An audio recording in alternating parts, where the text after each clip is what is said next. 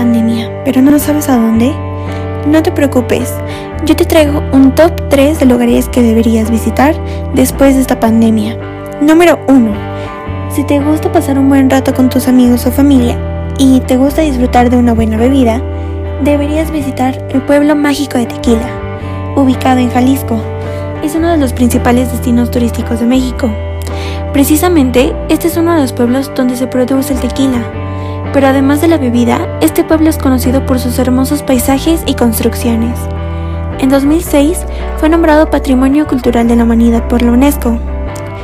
El análisis de ventas demostró que en el 2000 se realizaron 181.6 millones de ventas de tequila. En el 2010, 57.5 millones de ventas en el 2015 228.5 millones de ventas y en 2020 374 millones de ventas. Como podemos ver, el consumo de tequila en México se incrementó alrededor del 16% como efecto paralelo de la pandemia. Ahora, si te consideras un buen nadador, la Ribera Maya es para ti. Se extiende desde 36 kilómetros al sur de Cancún y termina en el poblado como Punta Len al sur de Quintana Roo. Es uno de los principales destinos de México para conocer zonas arqueológicas, cenotes, cavernas subterráneas y una gran variedad de flora y fauna. Lamentablemente, el gobierno de Quintana Roo señala que la ocupación en los hoteles de gran turismo cayó al 0.3%. Es el estado más impactado por la pérdida de empleos formales. En nuestro lugar número 3 tenemos un bello lugar para los fans de la arquitectura, Morelia, Michoacán.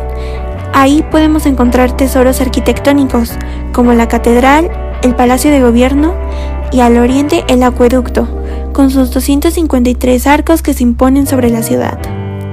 La caída de ventas en la catedral alcanzó un 80% de 10 meses a la fecha. Hemos llegado al final, pero no olvides escucharnos cuando quieras saber a dónde ir.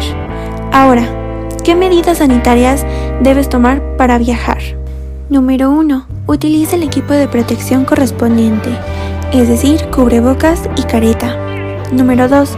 Revisa que la estancia tenga el sello de certificación de la Secretaría de Salud. Número 3. Evita las instancias consecutivas. Número 4. Realiza el pago de forma electrónica. Número 5. Asegúrate que el espacio esté sanitizado. Y número 6, sigue las reglas del uso de áreas comunes. Y eso es todo. Disfruta de tu viaje.